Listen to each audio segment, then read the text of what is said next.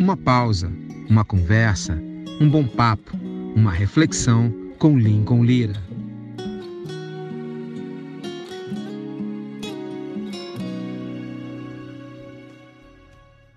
Amém, meus queridos amigos e irmãos. Muito legal tê-los aqui. Eu, eu hoje compartilho é, um momento muito especial de gratidão a Deus pelo testemunho. Alguns devem ter visto nas minhas postagens e nos grupos que eu compartilhei a saída da minha mãe, restabelecimento dela, a saída do hospital, indo para casa. Ela já está em casa, restabelecida com a saúde boa, com os exames bons. E eu queria muito ter feito isso, para a glória de Deus, colocando isso na conta do Senhor, porque eu creio que foi um milagre do Senhor. E um milagre para testemunhar boas notícias, né? Em um tempo de tantas más notícias, em um tempo que a gente vê tanta coisa ruim na televisão, só pessoas chorando, é, pessoas chorando e, e compartilhando tristeza. Eu queria muito compartilhar essa alegria.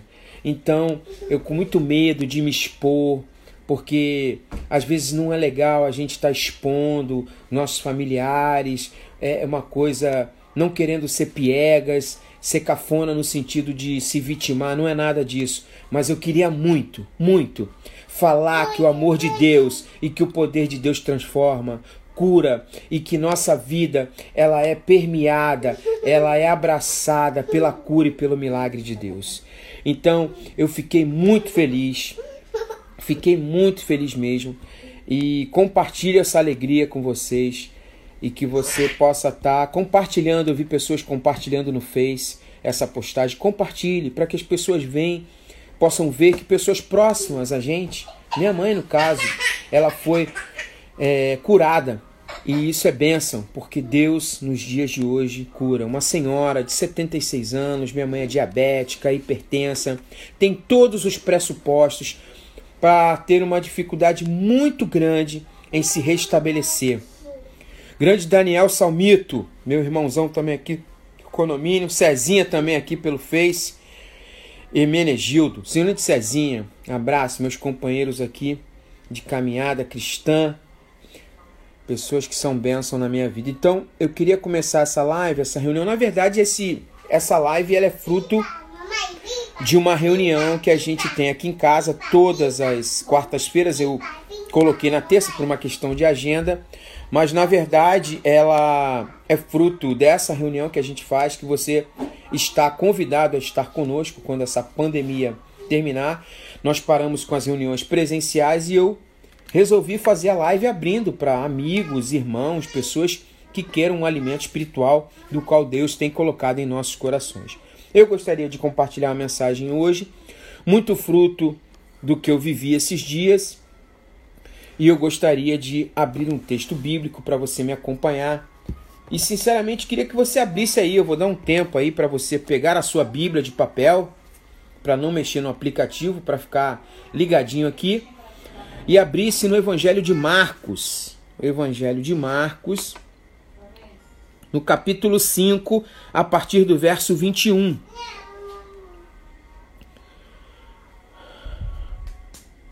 Amém. O mandando um abraço aqui. Pô, tu tá aqui, tu tá no zap, Elito, tu tá arrebentando, hein?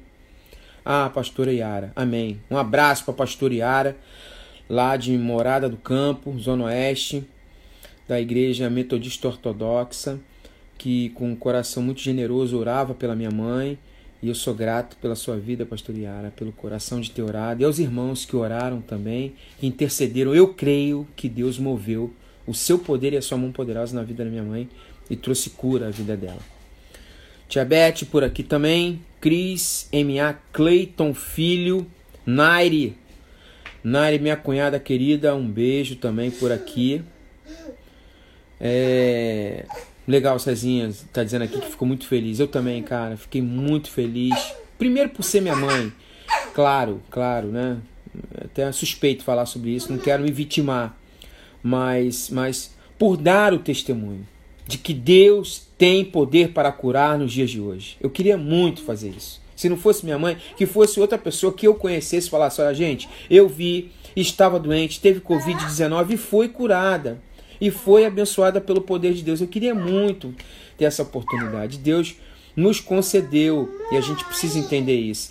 Entender isso. Grande Pablito, saudade de você, Pablo. Você está melhor, queridão? Deus te abençoe. Tamo junto em oração, tamo junto, queridão. Saudade de ti, saudade do melhor é, não é sacolé, é Fortulé. O melhor sacolé do Rio de Janeiro é o Fortulé, da fábrica do Pablo. Pablo, curado, glória a Deus, amém. Eu preciso, Pablo, que tu mande uns sacolé para mim botar assim, né? Fazer aquele merchan, ó. Daniel tá compartilhando aqui, Daniel Salmito, meu amigo aqui do condomínio, que uma pessoa aqui do condomínio ficou 11 dias internada, tomando uma série de medicações e não sentia melhor aquela luta com o vírus. O vírus realmente ele é violento. E o Daniel compartilhou hoje comigo, quando eu dei o testemunho da minha mãe, que o, o rapaz falou para ele: Olha, o Daniel, vou te falar uma coisa. Uma pessoa foi lá, não sei nem quem é direito, orou por mim. Depois que essa pessoa orou, eu senti a melhora e fui curado. Eu creio nisso, irmãos. Eu creio nisso e eu vou compartilhar sobre isso através aqui do, do Instagram, do Face. Pega aqui o, o, aviãozinho do Instagram e compartilha. Irmãos, a mensagem que eu tenho aqui ela é poderosa. Não é, modéstia à parte, não é uma questão minha. É fruto do que eu vivi esses dias. É fruto do que Deus mostrou na minha vida de uma forma muito efetiva, com uma pessoa muito próxima, minha mãe. Então, aperte o aviãozinho do Instagram, compartilhe aqui o lance aqui do compartilhar do Facebook e avise ao máximo de pessoas essa palavra. Seja generoso. Seja bem-vindo, Alexandre do Nascimento, também aqui conosco pelo Face. Compartilhe essa palavra, porque é uma palavra poderosa que Deus colocou no meu coração. Evangelho de Marcos. Abra aí sua Bíblia, rapidinho, pega aí. Pega a Bíblia aí, ó. Tem uma aqui, ó. Se eu pudesse, eu pegava aqui. Vai chegar um tempo que a gente vai pegar aqui e vai fazer assim, tuf, sair lá do outro lado, né?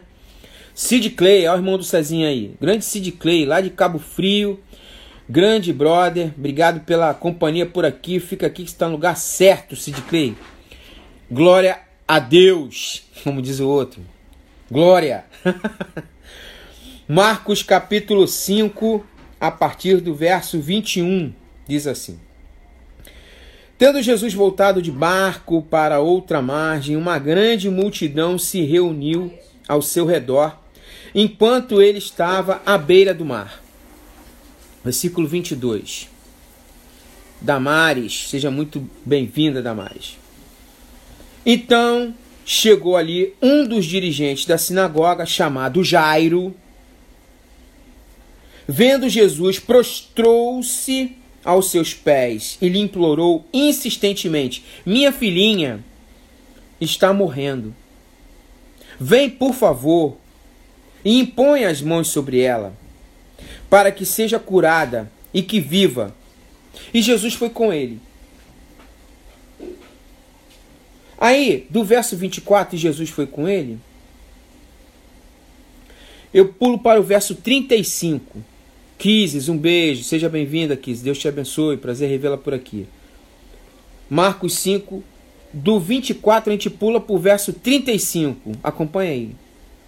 Enquanto Jesus ainda estava falando, chegaram algumas pessoas da casa de Jairo, o dirigente da sinagoga, e disseram: Sua filha morreu.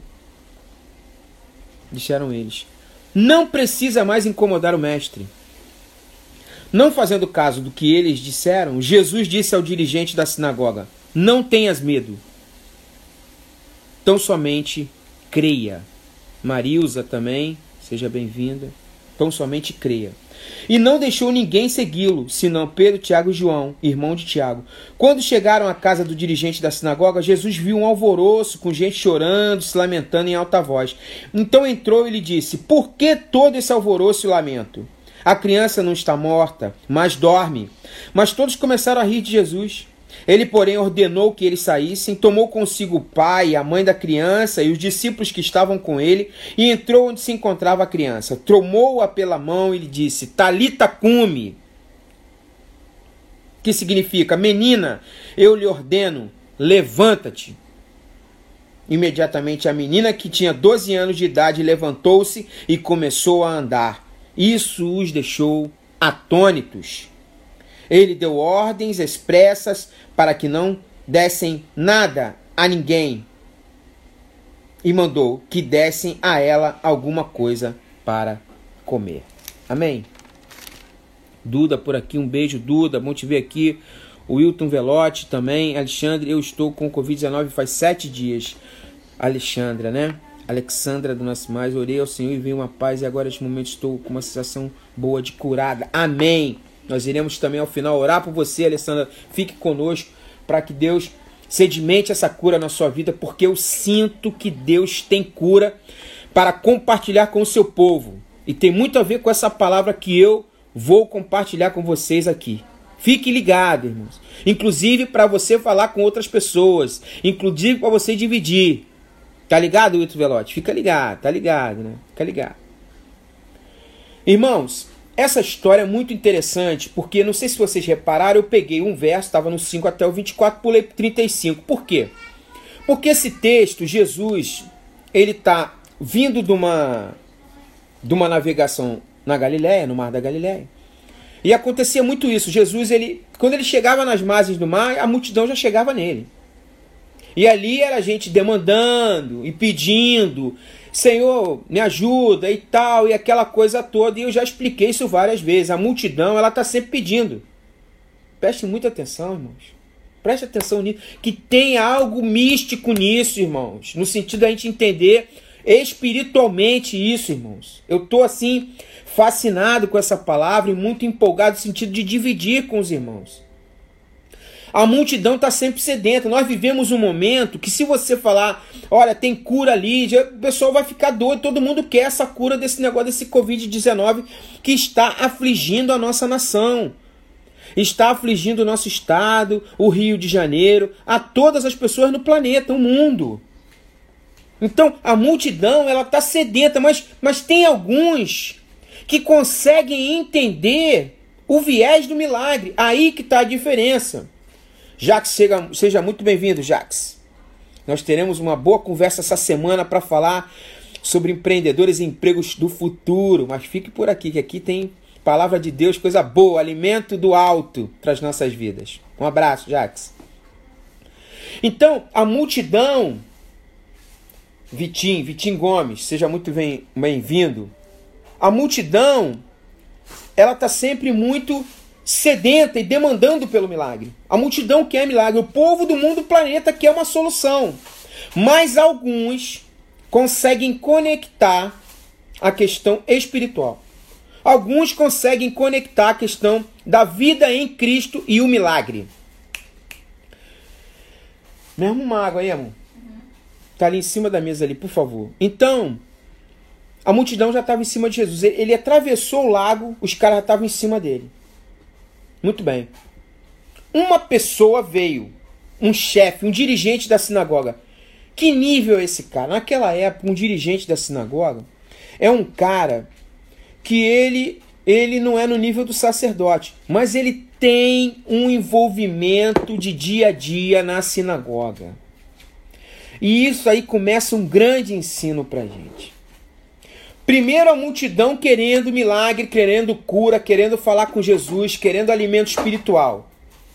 Vem um dirigente da sinagoga e a pergunta que eu trago como reflexão para você é o seguinte: ué, mas um dirigente da sinagoga não deveria estar acostumado com coisas sobrenaturais das demandas da vida dele? Pois é.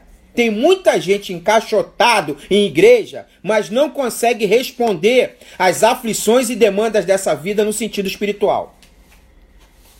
Então, igual o dirigente da sinagoga, o nome dele é Jairo. A Bíblia identifica o cara. Então, a sinagoga, ela tem o sacerdote, que naquela época os caras estavam altamente comprometidos.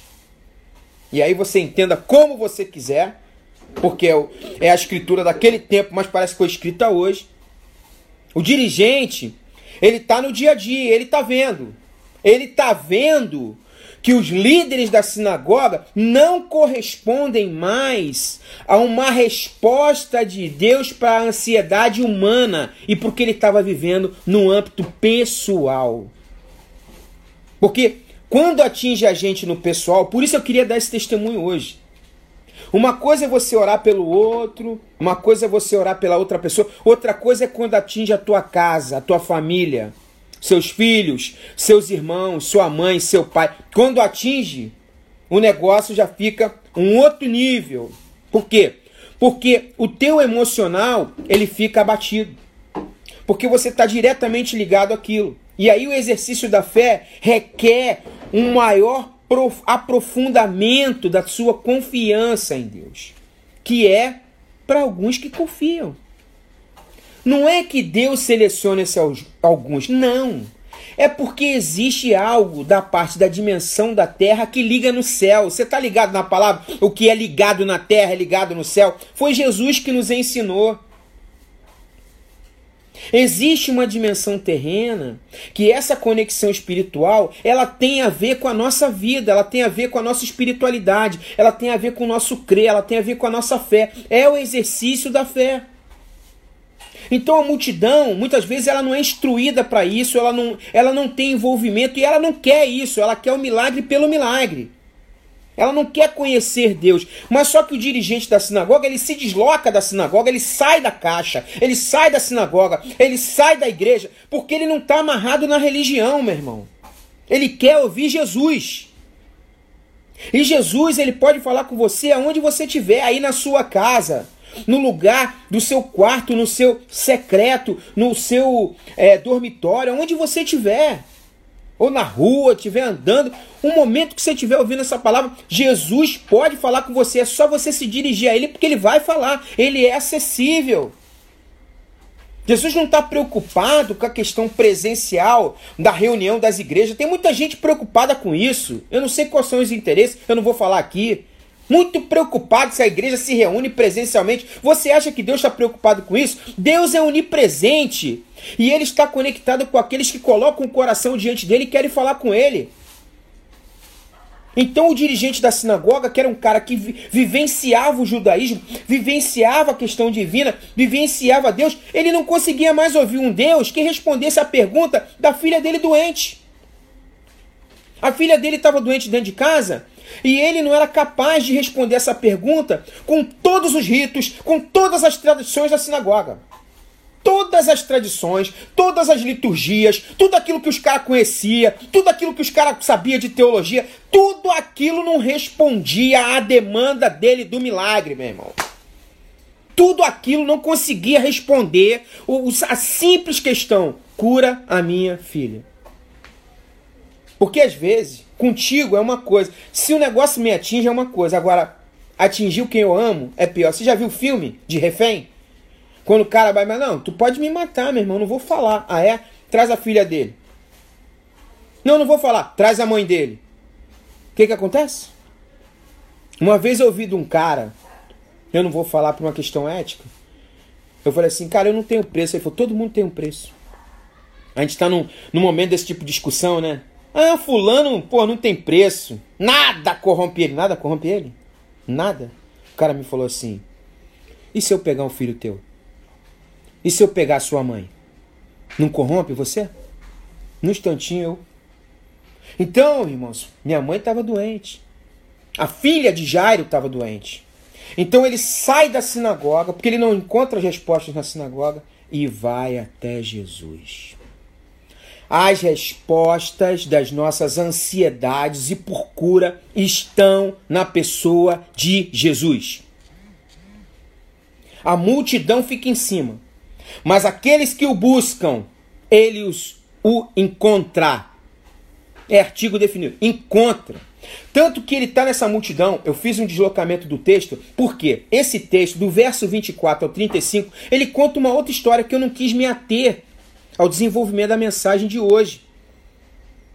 Do 24 ao 35 é a história da mulher do fluxo de sangue. No meio daquela multidão, veio uma mulher com fluxo de sangue que ela estava doente há muito tempo, tocou no manto de Jesus e falou: Quem me tocou? Mestre, um montão de gente te tocou.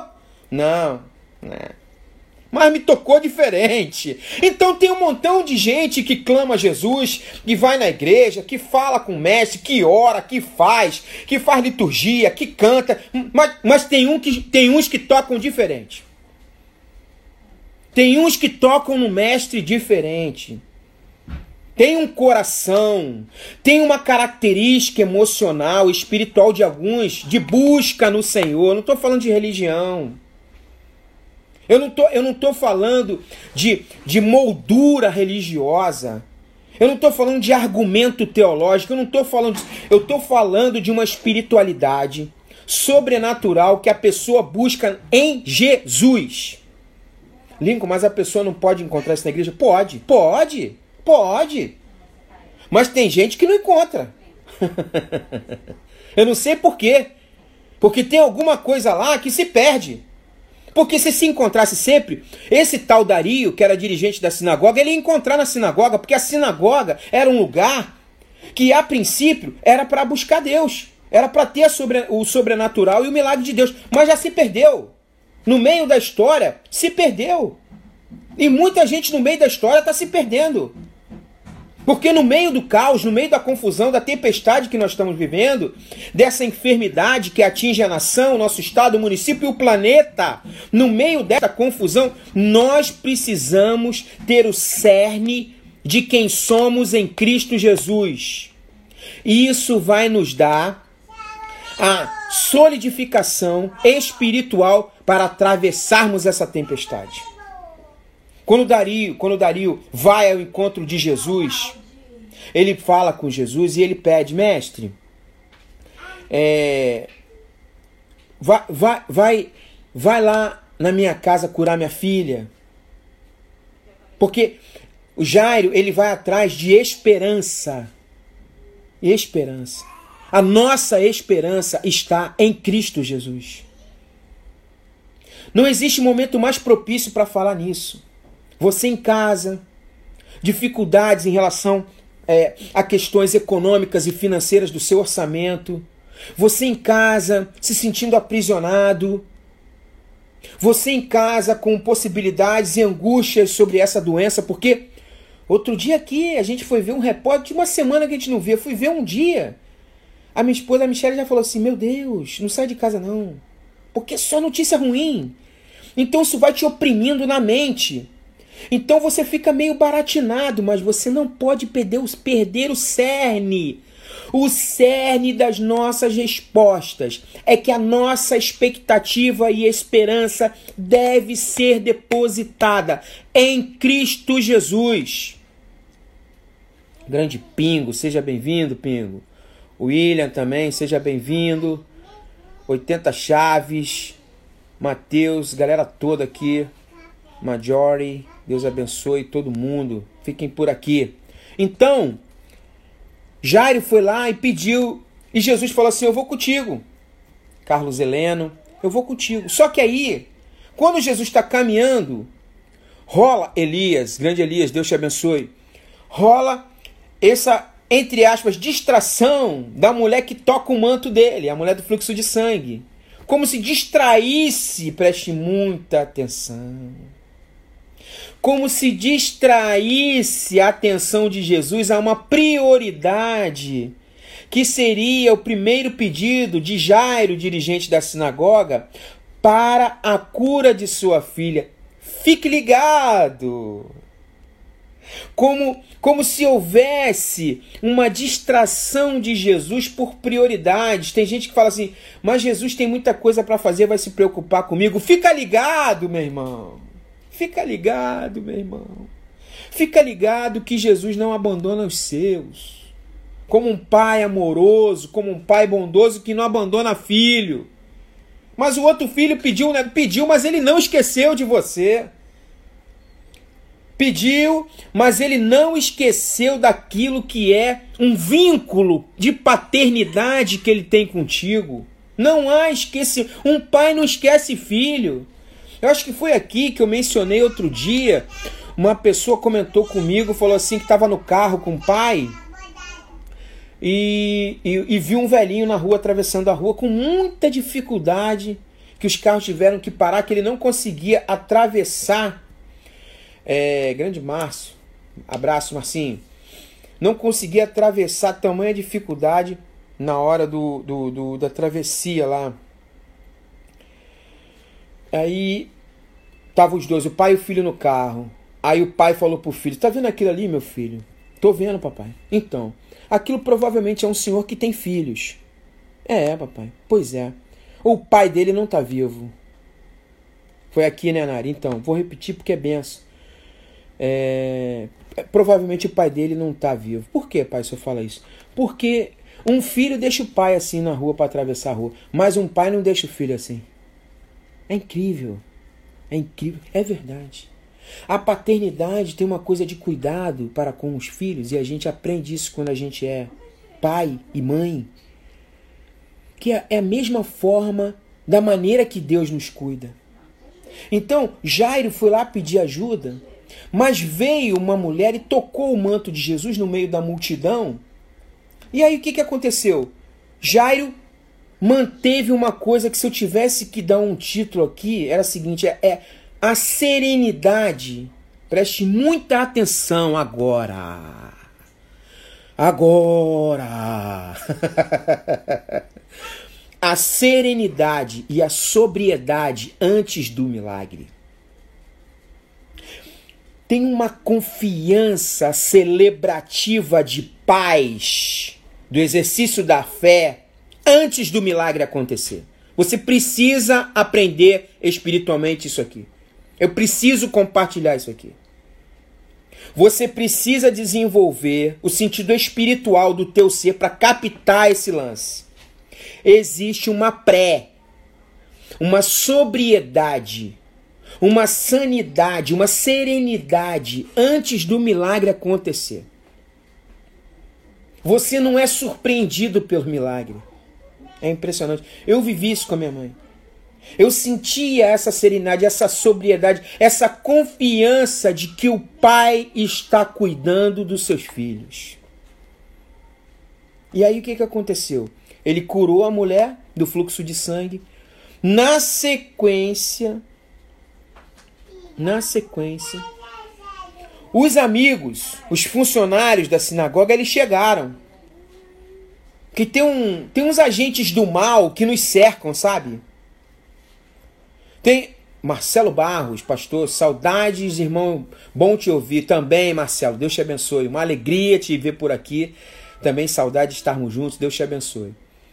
Vem umas pessoas às vezes, porque você está no, no exercício, na luta de exercer a sua fé, a tua dependência em Deus. Aí vem umas circunstâncias, uns agentes do inferno. Ah, tá perdido meu, tá perdido mesmo. Lincoln, tua mãe tá em qual hospital? Tal hospital. Ih, rapaz, lá, lá tá saindo cinco caixão por dia. É uns agentes do inferno. Entendeu? Tua mãe tá onde? Ela, ela tá com Covid mesmo? É, fez o teste. Ah, deve estar tá com Covid. Tu tá sabendo, né? Que já morreu 10 mil. Tô, o, o, o Satanás, tô sabendo. Mas isso não, não importa para mim, não. O que importa é que eu tô aqui do lado e seguindo o mestre que ele falou para eu seguir ele. Eu tô na serenidade do milagre. Eu tô na sobriedade da pré do milagre acontecer na minha vida. É por aí, meu irmão. A confiança é exercida assim. A fé é o exercício daquilo que você não está vendo, mas que você crê. Aí vem esses agentes do inferno, né? Ajudantes lá de Jairo, fala para ele, cara, não incomoda mais o mestre não. Sabe por quê? Tua filha já morreu. A minha mãe, a minha, é os amigos da onça, né, Daniel? Amigos da onça, amigo entre aspas que Daniel coloquei, é isso mesmo. A minha mãe, a, a gente é, conseguiu um oxímetro antes dela ser internada porque eu estava evitando levá-la para o hospital porque o ambiente do hospital ele não tá bom. É muita muita questão do vírus, muita gente com o vírus. E isso, lance de infecção hospitalar, então, mas em termos da pessoa estar muito mal, principalmente no aspecto respiratório, é importante que ela seja encaminhada para o hospital. Mas aí o que, que acontece? A gente conseguiu um oxímetro e foi ver a respiração dela, minha irmã, e, e bateu 53. Para você ter uma ideia, essa saturação de oxigênio no sangue, ela tem que bater 93 já tá bom, mas o certo mesmo é bater 96, que é a plenitude do pulmão. Tava 53, tava baixíssima. E aí a gente levou. A gente levou, mas na confiança de que Deus ia curar. Eu comecei a orar e pedir oração pelos irmãos, para os irmãos orarem. E aqui no meu quarto, um dia eu chorei diante do Senhor e o Senhor falou assim: ó, tenha paz, que eu estou cuidando. E eu comecei a exercer isso. Irmãos, o exercício da fé é a confiança de que vai acontecer. Mas, Nico, e se não acontecer? Olha, eu vou ensinar isso aqui pela milésima vez. Enquanto eu estiver vivo, eu vou ensinar isso aqui. Oração por cura não tem papo de se for a sua vontade. Não existe isso. Não fale isso. Isso é covardia, isso é coisa de multidão, isso é de quem não conhece o poder de Deus, isso é de quem não conhece a Jesus. Vou te explicar por quê. Quando Jesus, preste muita atenção, se você não pegou a Bíblia, você deveria ter pego, porque você ia sublinhar isso agora para aprender e não esquecer nunca mais na sua vida e exercer isso sobre a sua vida. Estou falando sobre a autoridade do Senhor. Jesus chega para Jairo e fala o seguinte: não tenha medo. Vocês viram no texto? Ele fala: não tenha medo. Sabe o que é isso? É a covardia. O cara ora. Eu vou impor as mãos aqui. Senhor, eu quero que cure, mas seja feita a tua vontade. Vai para casa. Vai dormir. Fica quieto. Para de orar. Deus não age assim. A vontade de Deus é a cura, mas limpe se Deus não curar. Isso é problema de Deus, não é teu. Isso não é problema da tua convicção de fé, não é, porque fé é a convicção de que há o milagre, de que Deus vai curar. Porque no céu não há doença, bota isso na tua cabeça. Seja feita a tua vontade, assim na terra como no céu. No céu não há doença. Quando você exerce essa captação de trazer o céu para a terra, você traz a cura. Mas e se não acontecer, problema de Deus, não é problema teu, meu irmão.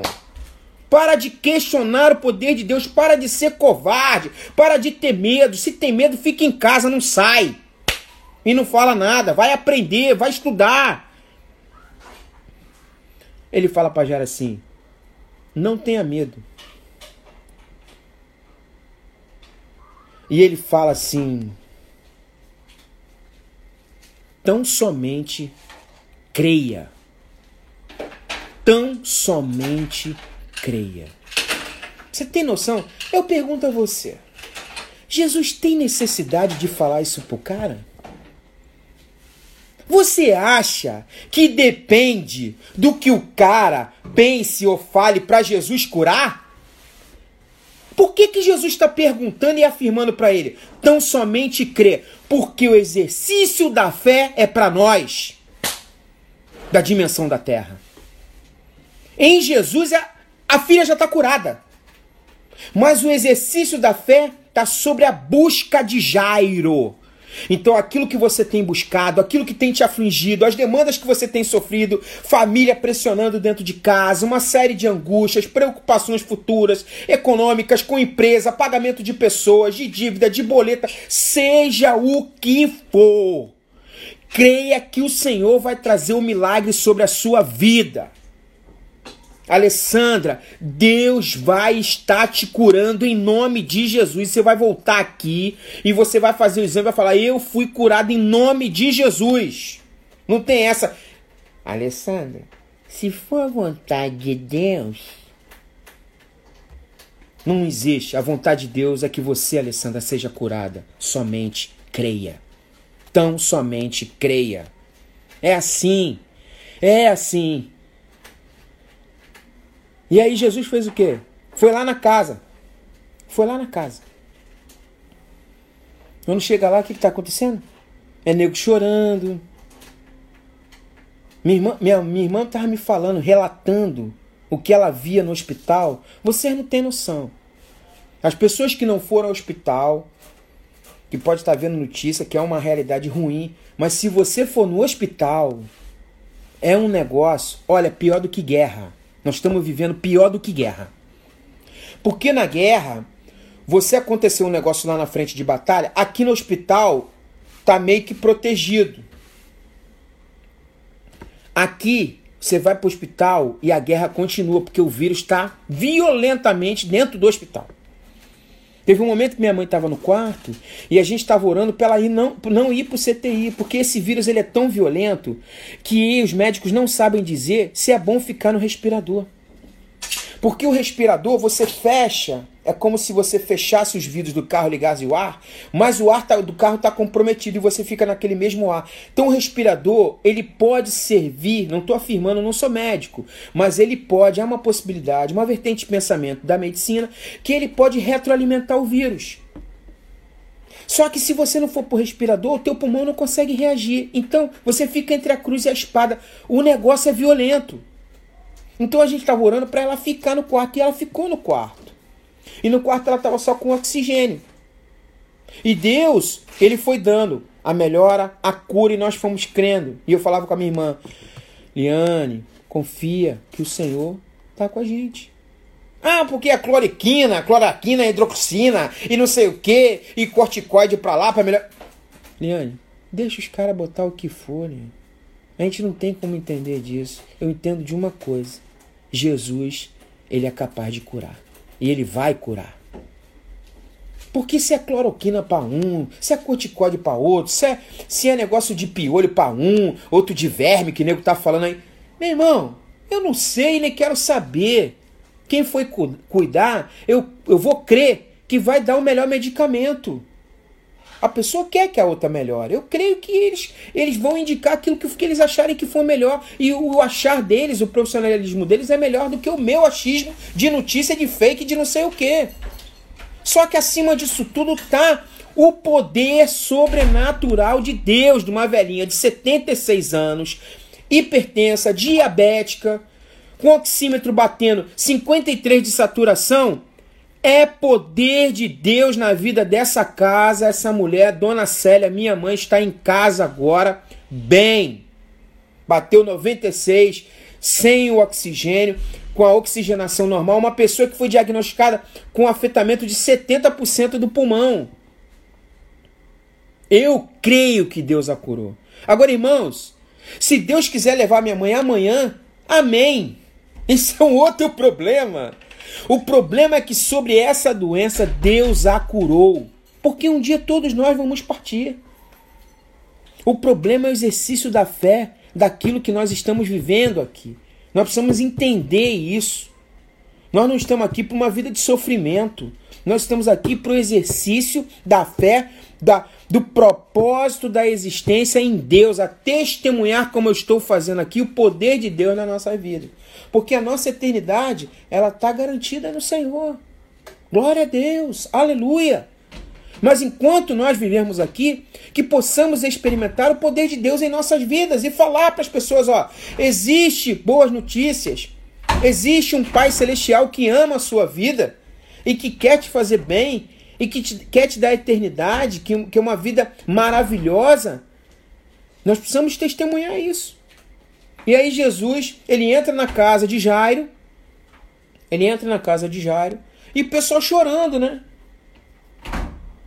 É gente morrendo, como tá hoje, é gente entrando com Covid-19, é tudo para abalar sua fé. Ele, ô, ô, ô, ô, tá chorando de quê? Pode sair, não quer negócio de choro não. Por quê? Porque ela dorme, ela só tá dormindo. Irmãos, Jesus tem autoridade sobre a morte. Jesus tem autoridade sobre a morte. Tem gente que está vivendo, mas já está morto. Consegue me entender? Tá dormindo. Tá igual morto. E precisa ser ó, levantado pelo Senhor Jesus. E não é Covid, não. Às vezes a pessoa não está nem com Covid. A expectativa psíquica, sanidade já está sendo mortificada pelas aflições dessa vida. O Covid nem chegou. Acho que eu vou ficar doente. Eu já estou sentindo uma febre e não sei o que. E a minha sanidade e não aguento mais. Já está dormindo, morto, dentro de casa. Nem chegou a doença. Mas a expectativa, em vez de ser em Deus, está nas aflições que nos cercam nesse momento no planeta. Jesus pergunta onde que está a menina. Sabe essa por... sabe essa coisa de de bater na porta, sabe? Os que buscam. Quando Jairo vai lá buscar Jesus para levar ele dentro da casa deles, isso tem uma significância. Leva Jesus para dentro da sua casa. Deixa Jesus operar milagre dentro da sua casa. Jairo sai de dentro da sinagoga para falar com Jesus, para levar Jesus. Ele não leva Jesus para a sinagoga. Mestre, vamos na sinagoga para tu operar um milagre da sinagoga para com a minha filha. Não, vamos na minha casa. Fica ligado, varão. Fica ligado, varão. Fica ligado. Tem gente que tá esperando a igreja voltar a se reunir para falar alguma coisa com Deus. Cadê a vida devocional de ouvir o Senhor? Pô, não consigo ouvir Deus, pastor Lingo. Não consegue? Tu tá com um problema. O teu problema é grave, é pior do que Covid. Porque quando a gente ouve Deus, não tem Covid que nos atinge. Agora, quando tu não ouve Deus, o Covid nem chega, a tua cabeça já pirou. Já pirou. O que eu recebo de telefonema e comentário de companheiros pastores do que está acontecendo psicologicamente, eu vi uma live ontem com um amigo meu. Meu Deus! Meu Deus! Aqui no prédio do lado teve um suicídio, teve um outro prédio que o Fernandinho estava falando na península, outro suicídio. E os caras não, não, não noticiam, não. A morte chega. Não é nem de Covid. É espiritual. É psíquica, emocional. Porque a gente tem que se agarrar no Senhor. E olha, irmãos, eu não vou entrar em detalhes, mas essa semana houve outro milagre na minha vida. Hoje o negócio está tão violento, tem dois minutos para mim terminar. E eu queria orar. Jesus foi no quarto da criança e falou assim: ó, levanta, eu tô te ordenando, minha filha. E a menina levantou. E outra coisa, ele falou assim para ela: alimente ela. Ué, se ele deu um milagre, ele não podia alimentá-la também, ela já acordar alimentada? Sabe o que significa isso? A parte espiritual deixa com Deus. Agora, tomar cuidado, se preservar, faça a sua parte. Agora, o espiritual, botar vida onde não tem vida, deixa com Jesus, porque Ele é o homem do milagre na sua vida e eu posso te testemunhar isso nessa noite. Vamos orar, vou orar pela Alessandra e por todos que estão aqui. Coloque as pessoas que você ama em oração que você tem cuidado, que você tem se preocupado. Coloque agora, em nome de Jesus, nas mãos do Senhor, para que possamos orar juntos. Senhor, abençoa a vida das pessoas que estão sendo colocadas agora diante de Ti. Cura, Senhor.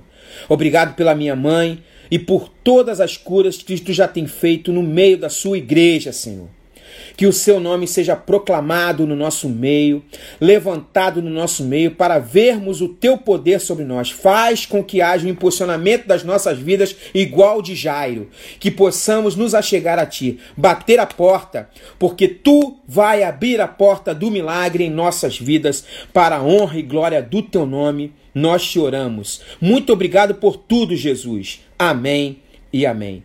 Que Deus te abençoe muito compartilhe essa live, que vai ser bênção na vida das pessoas. Obrigado pela sua companhia e na próxima terça estaremos juntos em nome de Jesus. Deus te abençoe. Legal, você conferiu mais um podcast do Lincoln Lira. Sou eu por aqui. Obrigado pela sua companhia. E a gente se encontra. Fique muito à vontade a conferir todos os nossos conteúdos nas nossas redes sociais, através do Instagram, a nossa super conta no YouTube e também através do Facebook. Fique muito à vontade e a gente se encontra até um próximo encontro. Deus te abençoe muito, super valeu e tchau, tchau.